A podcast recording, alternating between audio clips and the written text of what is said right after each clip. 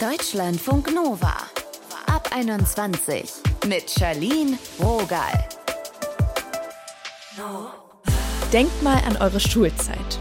Egal, wie lange wir vielleicht raus sind, es gibt doch diese eine Lehrkraft, die uns in Erinnerung geblieben ist. Meistens sind die Geschichten eher welche, die uns aufregen, vielleicht sogar verletzt haben. Unser Thema heute. Schulzeit, was wir uns von Lehrkräften gewünscht hätten. Wir sprechen mit unterschiedlichen Menschen, die ihre Perspektive teilen, wer wo ansetzen muss, um was zu ändern. Denn das Image von Lehrkräften ist ja nicht so, Vielleicht zu Recht, lasst uns in den Austausch gehen. Den Anfang macht heute Senna. Früher ist sie öfter mal mit ihren LehrerInnen aneinander geraten und heute, heute ist sie selber auf dem Weg, Lehrerin zu werden. Hi. Hallo. Aus dir wird nie was.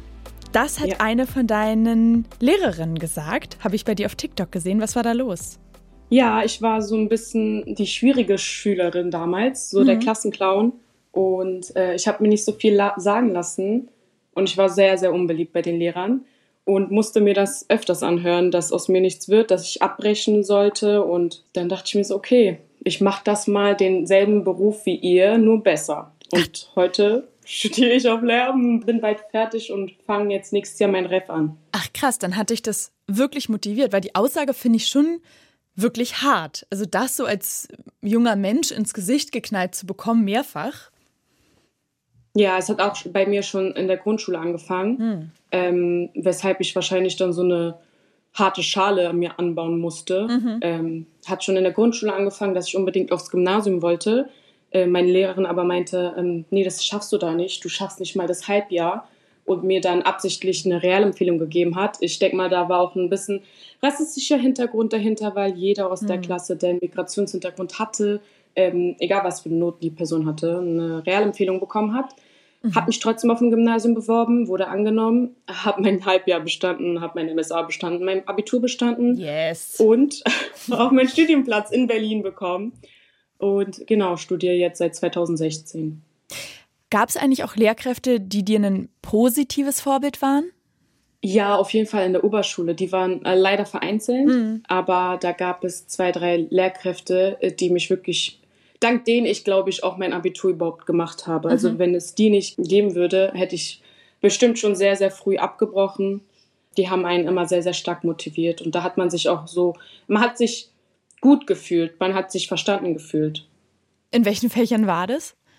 Ähm, das war einmal mein Geschichtslehrer, äh, der war auch Vertrauenslehrer in der mhm. Schule und einmal meine Erdkundelehrerin die hat auch einen ganz besonderen Platz bei mir. Wahrscheinlich weiß sie gar nicht mehr, wer ich bin und wie ich aussehe und alles, aber ähm, sie hat mich motiviert, weil ich war immer so eine mittelmäßige Schülerin in allen Fächern. Mhm. Sport und ähm, Englisch wäre ich sogar fast durchgefallen. Also so ein bisschen negativ bei allen Lehrern. Nur in Erdkunde war ich immer eine Einserschülerin und hatte eine sehr, sehr gute Bindung zu meiner Lehrerin. Sie war auch diejenige, die in, nach der Abi-Verleihung zu mir gekommen ist und meinte, du musst unbedingt Lehrerin werden hatte ich sie so angeguckt, ich meinte, ich? So, hä? So mhm. jeder Lehrer war so ein bisschen negativ und war eigentlich froh, dass ich raus war. Und das hatte ich dann irgendwie so ein bisschen abgespeichert auch. Und als ich mich dann bewerben musste, dann habe ich mich dann auch für Lehramt beworben gehabt und wollte eigentlich auch Erdkunde studieren. Mhm. Hat dann leider nicht geklappt, wurde dann Philosophie, Ethik und Arbeitslehre. Aber ich muss sehr, sehr oft an sie denken. Voll sweet. Ja, also sie hat wirklich vieles positiv bei mir geändert, weil sie war die einzige Lehrerin, die mich privat auch irgendwie ein bisschen verstanden hat. Also auf dem Pausenhof haben wir auch sehr, sehr viel geredet. Äh, sie war irgendwie eine Hasslehrerin von jedem oh. gefühlt. Oh, aber ihr habt mit euch mir zusammengetan. Genau, genau. Sie war so ein bisschen negativ bei den Schülern und ich war so negativ bei den Lehrern und das hat so gut funktioniert. Ja, und meine Deutschlehrerin sie hat immer so methodenreich gearbeitet und hat wirklich versucht, also wir hatten Gedichtanalysen und um das Prinzip zu verstehen, durften wir irgendwie Deutschrap-Songtexte in den Unterricht reinbringen, um die zu analysieren. Und da hat das wirklich zum ersten Mal, hat Unterricht Spaß gemacht. Und ich dachte mir so, krass, so macht man das also. Und das ist so ein Vorbild. Also sie ist auf jeden Fall ein Vorbild. Wie willst du denn als Lehrerin sein? Na klar gibt es ja immer einen Unterschied ne, zwischen, was nimmt man sich vor und Realität, aber mhm. wir sind ja noch in diesem schönen Modus, deswegen, was hast du dir da vorgenommen? Ähm, ich möchte vieles anders machen als die Lehrkräfte, die ich hatte. Ähm, Ich habe eine ganz andere Haltung zu den Lehrkräften, die einfach Sachen aus den Büchern kopieren, in die Klasse reinkommen und die verteilen, mhm. weil ich mir denke, die Schüler nehmen da gar nichts mit. Ich möchte sehr, sehr gerne methodenreich arbeiten und den Schülern auch die Möglichkeit geben, den Unterricht ein bisschen zu gestalten weil ich merke, wenn man, wenn man die Schüler mit einbaut und die Schüler irgendwie auch ihr Wissen mitteilen können oder Vorträge machen können oder Gruppenarbeiten, Partnerarbeiten, also wenn man wirklich jede Stunde irgendwie anders aussieht, die Schüler machen mit. Die wissen dann nicht, okay, was kommt nächste Woche auf mich zu, weil das ist dann alles immer neu und man merkt, dass das Interesse vorhanden ist. Ich durfte das testen in meinem Praxissemester letztes Semester und ich habe das genauso auch ausprobiert, habe wirklich methodenreich gearbeitet, immer buntes Tafelbild gehabt und die Schüler haben mitgemacht. Also auch wirklich die, in Anführungszeichen, schlechten Schüler mhm. waren Klassenbeste bei mir. Und Ach krass, so während des ja, Praktikums dann. Genau, mhm. genau. Mhm. Und da gab es auch eine witzige Geschichte. Da hatte ich einen Schüler, der war wirklich Klassenbester bei mir. Ich hatte eine Klasse in Ethik, eine zehnte Klasse, Tierethik und der war wirklich so gut. Wir haben immer seine Aussagen gehabt und die haben uns immer weitergebracht. Und das habe ich dann im Lehrerzimmer erzählt, weil ich so stolz auf ihn war. Und mhm. dann haben sie mich Lehrer angeschaut und meinten, redest du von dem Schüler? Und ich war dann so, hä, ja, so, wieso denn? Die meinten so, es kann gar nicht sein. Zeig mal bitte, ob du wirklich denselben Schüler meinst. Dann hatten die so ein Klassenfoto und ich habe dann drauf gezeigt. Ich meinte, ja, er. Und die haben mich dann angeguckt, waren alle schockiert und meinten, dieser Schüler ist nicht mal anwesend bei uns. Der kommt nicht und wenn er kommen sollte, ist er nur laut und der Klassenclown in der Klasse. Und ich war so schockiert, mhm. weil dieser Schüler sich bei mir entschuldigt hat immer, wenn er fünf Minuten zu spät gekommen ist oder wenn er mal müde war, hat er sich bei mir entschuldigt und war immer anwesend. Und bei anderen Lehrern war er ganz anders. Und da habe ich gemerkt, okay, man muss einfach irgendwie ein bisschen auf Augenhöhe mit den Schülern sein, den Unterricht spannend gestalten und da macht jeder Schüler mit. Deshalb bin ich der Meinung, dass nicht die Schüler dran schuld sind, sondern die Lehrer, die den Unterricht einfach so lustlos aufbauen. Also wenn man den Unterricht gut aufbaut, dann kann man eigentlich jeden Schüler abholen. Einerseits sagst du, wenn man seinen Unterricht gut vorbereitet, dann kann man, sag ich mal, bei den SchülerInnen nur gewinnen. Mhm.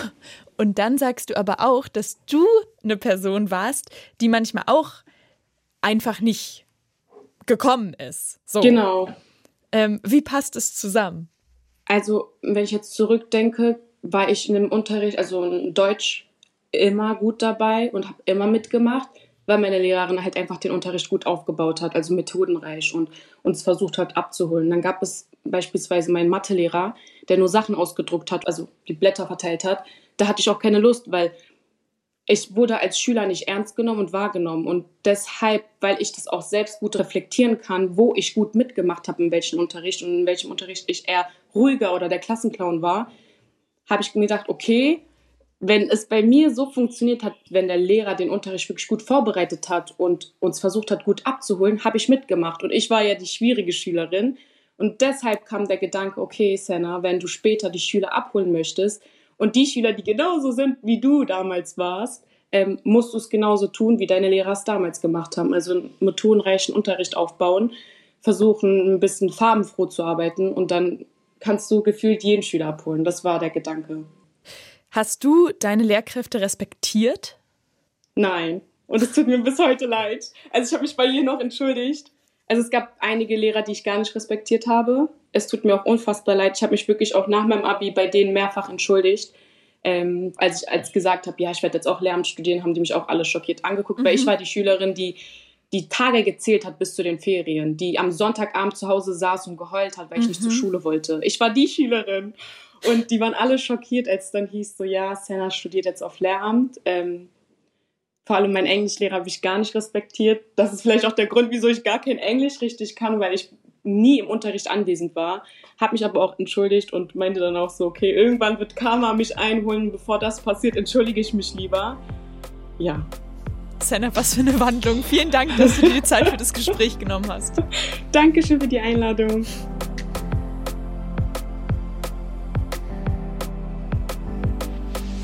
Deutschlandfunk Nova. Lehrkräfte, die keinen Bock auf ihren Unterricht haben, nur da sitzen und Arbeitsblätter verteilen. Lehrkräfte, die echt streng sind und man merkt, dass sie irgendwie nicht so richtig Bock auf ihre SchülerInnen haben. Lehrkräfte, die manche SchülerInnen bevorzugen und andere benachteiligen. Das sind so stereotypische Lehrerinnenproblemfälle aus Film und auch aus Erzählungen. Was ist dran? Was nervt die SchülerInnen wirklich? Was belastet sie? Was wollen sie? Nähern wir uns diesen Fragen mal an. Das machen wir mit Oliver Sachse. Er ist Generalsekretär der Bundesschülerkonferenz, quasi das Sprachrohr für um die 8 Millionen SchülerInnen in Deutschland. Hallo Oliver. Hallo. Hattest du auch mal negative Erfahrungen mit Lehrkräften? Ja, ich glaube, die macht als Schüler ja irgendwie jeder. Und ähm, was mir da im Gedächtnis geblieben ist, ist meine Biolehrerin, weil durch die Schülervertretung kriegt man ja doch mal öfter eine Freistellung als vielleicht die anderen Schülerinnen und Schüler. Mhm. Und ähm, sie war immer so der Meinung, ich würde mich explizit im Biounterricht freistellen lassen, weil ich keine Lust auf sie hätte. Und das Aha. fand sie nicht so cool. Hast du den Eindruck gehabt, das hat sich auch darauf ausgewirkt, wie ihr, sag ich mal, professionell zueinander standet im Unterricht oder ist es bei so einem Kommentar geblieben? Weißt du, manchmal wird man doch dann gefühlt so ein bisschen anders angepackt. Ja, ich wurde tatsächlich anders angepackt. Es war immer so ein, so naja, jetzt lässt er sich schon wieder freistellen und macht irgendwas. Und man hat nicht gesehen, warum man das eigentlich macht oder aus welcher Intention wir das eigentlich machen. Und es ist ja nicht so, als ob ich mich freistellen lassen würde, nur weil ich keinen Bock auf den Unterricht mhm. habe. Manchmal überschneidet sich das und man wird in einem Fach freigestellt, wo man sehr froh drüber ist, freigestellt zu sein. Aber sonst ähm, liegen die Termine halt einfach so. Und ich meine, wenn wir Gespräche mit der Politik führen, dann sind die meistens Vormittag. Da sitze ich zu Stoßzeiten in der Schule. Du hast es ja gerade schon angesprochen, du bist jetzt kein Einzelfall.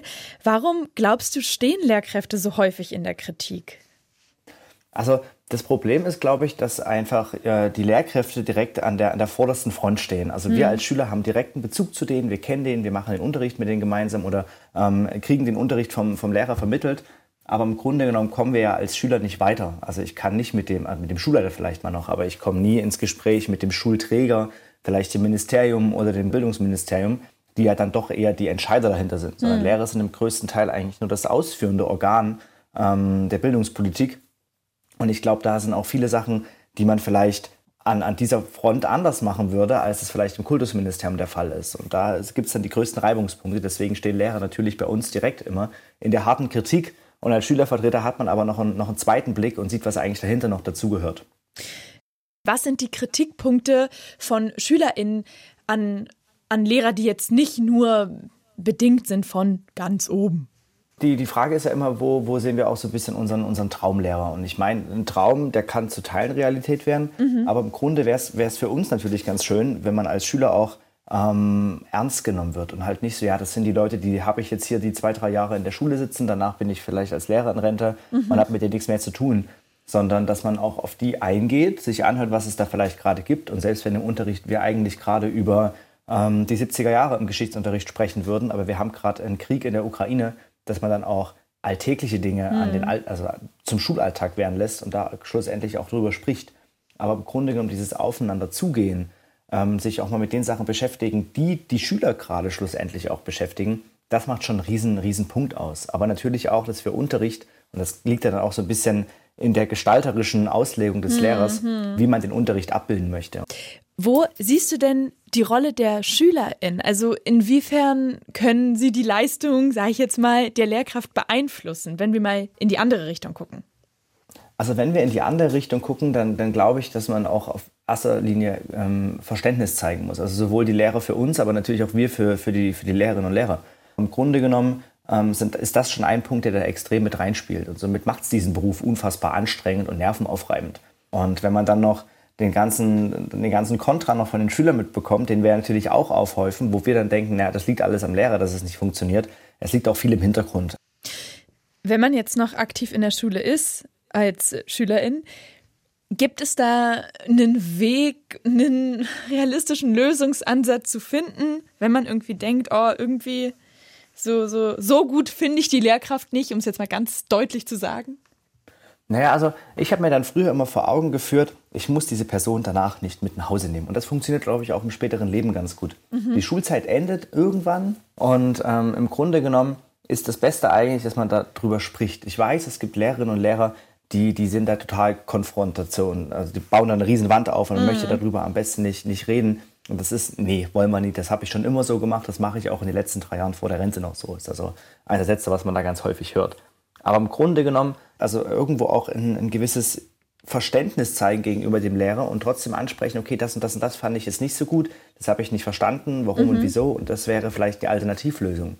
Und meistens kommen ja bei uns schon als, als Schülerschaft Ideen auf, die wir da mit einbringen wollen. Und wenn wir das dann schaffen, die mit einzubringen und dem Lehrer zu zeigen, okay, hier, das wäre noch eine Idee von uns und der Lehrer auch nicht direkt abblockt, dann kann man da, glaube ich, gemeinsam auch die Unterrichtsgestaltung ähm, für die nächsten Jahre besser machen. Also langsam vortasten und dann so ein bisschen beim Feedback das Sandwich-Prinzip. Ja. Was Gutes, ja. was Schlechtes, was Gutes. Genau, Oliver genau, Sachse, habt ihr gerade gehört. Äh, er ist Generalsekretär der Bundesschülerkonferenz. Danke, Oliver. Dankeschön. Deutschlandfunk Nova. Zu sagen, LehrerInnen haben ein schlechtes Image, das ist eine steile These, aber vielleicht haut das jetzt nicht so 100% hin, das wissen wir. Ich hatte LehrerInnen, die ich ganz toll fand, die mich auch wirklich gefördert haben. Es gab auch welche, wo ich dachte, hm, hat die Person wirklich Lust, jetzt hier zu sein? Ich bin jetzt schon ein paar Tage raus aus der Schule, aber es scheint sich nicht so dramatisch viel geändert zu haben. Woran liegt es, dass einige LehrerInnen dafür sorgen, dass der Beruf nicht so angesehen ist und wir auch nicht das beste Bild von Lehrkräften haben. Darüber habe ich mit Bob Blume gesprochen. Er ist Autor von Zehn Dinge, die ich an der Schule hasse und wie wir sie ändern können und aktiver Gymi-Lehrer in Baden-Württemberg. Hi Bob. Hi. Hattest du auch eine Lehrkraft, die dir das Leben schwer gemacht hat? Ja, total. Also da habe ich im Buch auch einen netten, freundlichen, ironischen Gruß dargelassen. Das war mein Geografielehrer. Das lag daran, dass der auf eine Art und Weise unterrichtet hat, von der ich nicht das Gefühl hatte, dass sie Interesse an uns hatte. Und das mhm. ist ein absolutes No-Go für einen Lehrer. Und würdest du sagen, diese Lehrkräfte, die wir da in Erinnerung haben, das sind so die schwarzen Schafe, die ihre Machtposition vielleicht auch manchmal ausnutzen? Oder siehst du dann ein größeres Problem?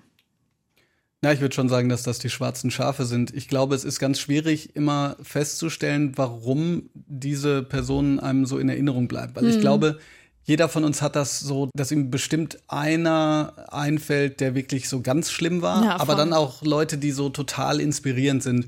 Und ich glaube, manchmal spielt uns die Erinnerung da ein bisschen auch einen Streich. Mhm. Allerdings ist natürlich trotzdem die Frage, wie können wir dafür sorgen, dass ähm, möglichst viele von den Lehrkräften in die Schule kommen, die uns dann in guter Erinnerung bleiben. Was sollte denn eine Lehrkraft mitbringen, damit sie einen guten Job macht? Ja, ich glaube, drei Dinge sind total wichtig. Das erste ist, ich glaube, schon von Anfang an müssen Lehrkräfte für ihr Fach und fürs eigene Lernen brennen. Mhm. Also die Zeit, dass eine Lehrkraft sagt, okay, ich bin jetzt halt fertig und jetzt möchte ich auch nie wieder was anderes machen als das, was ich schon, schon vorbereitet in der Schublade habe, ist einfach echt vorbei. Mhm. Ich glaube, wenn Lehrerinnen und Lehrer selber gerne lernen, dann überträgt sich das auch einfach auch als, als Role Model. Mhm. Das zweite ist, und das ist gar nicht so leicht, weil es immer mehr zu tun gibt für immer weniger Zeit, dass die Lehrkräfte ein wirklich authentisches Interesse an der Weiterentwicklung der Schülerinnen und Schüler haben. Also das fängt beim Namenlernen an und hört damit auf, dass man wirklich die, die einzelnen Schülerinnen und Schüler im Blick hat und dass das nicht einfach so, nur so eine Masse ist, die man halt irgendwie belehrt und dann abprüft. Ich sage immer, mhm. ganz wichtig ist, dass man irgendwie so im Hinterkopf hat, dass es ganz unterschiedliche Menschen gibt und äh, dass man zumindest versucht, auf die einzugehen. Und ich glaube, das Dritte ist, dass Lehrkräfte sich heutzutage auch für Lernen und, und Bildung interessieren sollten. Weil Schulen sind einfach noch nicht da, wo sie sein sollten, aus meiner Sicht. Und die Frage ist halt, wie kommen wir dahin? Und hm. ich denke, es ist wichtig, dahin zu kommen, indem man eben sich dafür interessiert und nicht so das Gefühl hat, so, naja, jetzt bin ich halt fertiger Lehrer, jetzt ziehe ich meinen Schuh durch, so und mein Fach und, und das war's dann für mich. Meine nächste Frage zielt schon so ein bisschen auf das ab, was du jetzt angedeutet hast. Ähm, ich weiß, dass in den skandinavischen Ländern da wird Lehrkräften mit viel mehr Respekt begegnet und da ist auch dieser Konsens, nicht alle können oder sollten auch LehrerInnen werden. Welche Zugangsregelungen sollte es für Lehrkräfte deiner Meinung nach geben, jetzt neben dem NC zum Beispiel? Oder wie wichtig findest du das? Kann man ja auch diskutieren. Das ist total schwierig zu beantworten, weil, also wenn es sozusagen eine wichtige Fähigkeit von Lehrkräften gibt, ähm, mhm. die sozusagen über allem steht, dann ist das, glaube ich, Beziehungen aufbauen zu können mit jungen Leuten. Und damit meine ich, dass man ähm, sie mit einbezieht, ja, dass man sie ernst nimmt, ähm, mit ihnen umgeht, Interesse zeigt. Und das lässt sich einfach ganz schwer prüfen. Und es lässt sich auch ganz schwer beispielsweise einen Zwang ähm, irgendwie politisch einbauen, dass jeder, der Lehrkraft werden will oder sich das überlegt, vorher fünf Wochen Feriencamp gemacht haben müsste. Mhm. Aber ganz ehrlich, das müsste man machen. Fünf ja. Wochen Feriencamp verpflichtend. Und dann wüsste man vielleicht, ja, mit den größeren komme ich besser klar, mit den kleineren komme ich besser klar, mir hat das Spaß gemacht oder mir hat das wirklich gar keinen Spaß gemacht. Und mhm. allen, denen das gar keinen Spaß gemacht hat, wäre völlig okay, aber dann wird man sagen, okay, dann lieber vielleicht was ohne Menschen. Das finde ich ist so ein wichtiger Punkt, weil ich hatte manchmal auch in meiner Schulzeit einfach diesen klaren Gedanken von, mögen Sie, Lehrkraft XY, eigentlich Jugendliche, Kinder? Oh, so bitter. Ja, also ja. so jetzt so Hand aufs Herz. ähm, hier und da hört man immer wieder raus, dass SchülerInnen das Gefühl haben, Lehrkräfte interessieren sich nicht so wirklich für sie. Was würdest du sagen, wie wichtig ist es, dass du als Lehrkraft weißt, wie es den Menschen in deiner Klasse wirklich geht und was vielleicht auch gerade privatlos ist? Ja, das ist zentral. Also man muss dazu sagen, dass man das nicht so, wie soll ich sagen, ähm, schwarz und weiß beantworten kann. Also ich würde mich zum Beispiel niemals aufdrängen wollen.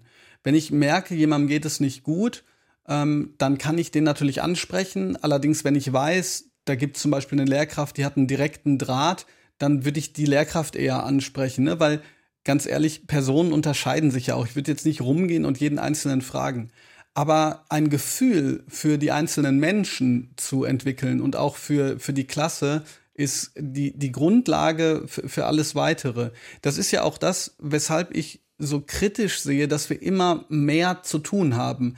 Weil man muss sich, man muss sich vorstellen, alles, was auf die Schule noch zukommt, ähm, sei es jetzt sozusagen Digitalisierung, Inklusion, Integration, Verwaltungsaufgaben, wenn das auf der einen Seite kommt, fällt es ja nicht auf der anderen Seite weg. Das heißt, wir haben immer weniger Zeit auch für die, für die einzelnen äh, Schülerinnen und Schüler. Also so nach dem Motto, sorry, kann mich jetzt gerade nicht um dich kümmern, wir schreiben halt bald eine Klassenarbeit, wir müssen weitermachen. Und mhm. so genau sollte es halt eben nicht sein. Und dafür haben wir deutlich zu viel Stoff. Ja, und da ist dann natürlich Zeit auch ein Luxus. Mhm. Absolut richtig, genau. Wir haben jetzt über die Lehrkräfte gesprochen. In, inwiefern siehst du dann vielleicht auch das Problem im System, ne? Gerade so Frontalunterricht, das Noten, allein sowas.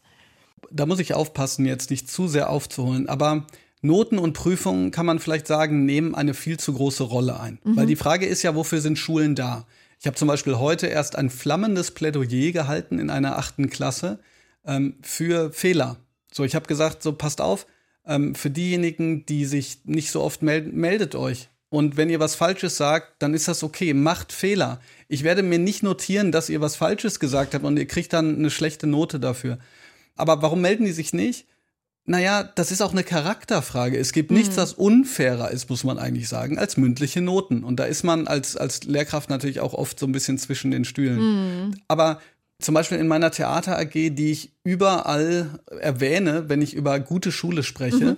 Weil ich damit zeigen möchte, da gibt's halt keine Noten, da kommen die Leute freiwillig hin und sie bringen trotzdem eine krasse Leistung. Weil es wird immer gesagt, so ja, für Leistung brauchen wir Noten und so. Ich glaube, das eine hat mit dem anderen gar nichts zu tun. Was da aber gemacht wird, ist, es wird auf sich selbst, also auf die eigene Stimme, auf den eigenen Körper, auf das eigene ähm, Wohlbefinden und so weiter geachtet und auf die anderen. Und da haben wir so wenig Zeit so in der Schule, weil wir quasi von dem einen Fach zum anderen hetzen und dann steht wieder eine Arbeit an und dann kriegt man da wieder eine Ziffer für und so weiter, mhm. ähm, dass das eigentlich auch viel mehr eine Rolle spielen sollte. Also Möglichkeiten, da muss ja nicht jeder in Theater AG gehen, Möglichkeiten, wo Schülerinnen und Schüler eigene Schwerpunkte setzen können und ja, auch wenn es jetzt vielleicht für den einen oder anderen ein bisschen merkwürdig klingt, sich zu entfalten. Wo siehst du den Anteil in der Kritik bei den SchülerInnen? Also ich habe ja in der Zeit, in der ich Lehrer bin, und das sind jetzt zehn Jahre, ganz unterschiedliche Schülerinnen und Schüler unterrichtet. Und damit meine ich jetzt nicht nur jünger und älter, sondern an der Realschule, an der Werkrealschule und auch im Gymnasium. Und ich habe niemals böse Schülerinnen und Schüler kennengelernt. Manche waren interessierter, manche waren weniger interessiert. Aber auch hier übrigens ähm, lasse ich mir immer Zeit, darüber zu sprechen, warum Dinge relevant sind. Mhm. Oder auch zu sagen, warum ich finde, dass die vielleicht gar nicht so relevant sind, aber halt sein müssen. Manche, ähm, also jetzt aus der Lehrerbubble, sagen, naja, eigentlich sollte man da nicht drüber diskutieren. Ne? Also, weiß nicht, Groß- und Kleinschreibung ist halt so. Aber ähm, ich finde, es gibt fast nichts Wichtigeres für die Motivation von, von jungen Menschen, als zu verstehen, warum man etwas tut. Mhm. Auch wenn es halt einfach nur ist zu sagen, naja, wir tun das gerade, weil ähm, es halt wichtig ist, so zu kommunizieren, dass es jemand anders äh, dich nicht nur versteht, sondern äh, vielleicht auch eine hohe Meinung von dir hat. Auf mich wirkst du jetzt so wie ein äh, motivierter, energetischer Lehrer. Ähm, war das auch mal so, dass du ein Feedback bekommen hast von SchülerInnen, was nicht so gut war? Und wenn ja, wie bist du damit umgegangen? Ja, auf alle Fälle. Äh, die Sache ist ja erstmal die, ähm, erstmal muss man ja überhaupt Feedback holen. Hm. Und ähm, ich, ich hole immer Feedback und ich freue mich immer, wenn was Kritisches kommt. Und zwar aus dem einfachen Grund, dass ich weiß, dass das Positive dann auch ernst gemeint ist. ähm, so, das ne, ist ganz ja, einfach. Ja. Also, ich meine, ich mache das tatsächlich auch anonym, aber mittlerweile Schülerinnen und Schüler, die ich schon länger habe, ähm, die gehen auch zu mir und sagen mir negative, also in Anführungsstrichen negative Kritik auch ähm, ins Gesicht. Zum Beispiel haben letztens zwei Oberstufenschülerinnen kamen zu mir und haben gesagt, Herr Blume, wir haben uns immer so auf die Deutschstunden gefreut, weil wir so gerne denken und weil wir so, so dabei sind. Und wir hatten gerade das Gefühl, wir, wir denken gerade zu wenig in mhm. den Stunden. Ähm, woran lag das? Naja, das lag daran, dass wir halt uns sehr auf diese, ähm, auf diese Prüfung vorbereiten mussten, auf diesen Text, den die da schreiben müssen, nach einer ganz bestimmten Form, die sich irgendeiner überlegt hat wo man ja auch sagen muss, also kein Journalist würde so schreiben, ne? aber das, das ist halt in der Schule so vorgegeben, manchmal auch total unlogisch. Mhm. Und ähm, ich konnte die Kritik von denen echt nachvollziehen, musste dann aber in, in dem Fall sagen, ey, kann ich nachvollziehen, aber wir müssen dafür sorgen, dass alle auf dem gleichen Stand mhm. sind. Aber das ist dann so, dass ich auch, auch über solche Dinge, also über so ein Feedback spreche ich auch und versuche, und das ist dann wieder eine positive ähm, ähm, Sache. Ich habe im, im Englisch zum Beispiel letztens ein Feedback, war, dass wir uns doch mal ein bisschen bewegen sollten, noch mal mehr. Und das nehme ich dann halt auf und setze es um. Und dann kam mhm. natürlich auch direkt so, ey, wir finden es einfach toll, dass wir ein Feedback geben und sie gehen da auch drauf ein. Weil Feedback nur um des Feedback willens wäre natürlich Quatsch. Ihr habt den Lehrer Bob Blume gehört. Vielen Dank für das Gespräch. Danke für die Einladung. Schulzeit. Was wir uns von Lehrkräften gewünscht hätten. Das war unser Podcast heute. Was hättet ihr euch gewünscht? Schreibt uns 0160 913 60 852. Ihr könnt natürlich auch eine Sprache machen. Und wenn ihr Lehrkräfte hattet, die euch inspiriert haben, die alles waren, was ihr euch hättet wünschen können, immer raus damit. Mein Name ist Charlene Rogal. Tschüssi. Deutschlandfunk Nova. Ab 21. Immer Montag bis Freitag auf deutschlandfunknova.de und überall, wo es Podcasts gibt. Deutschlandfunk Nova ab 21.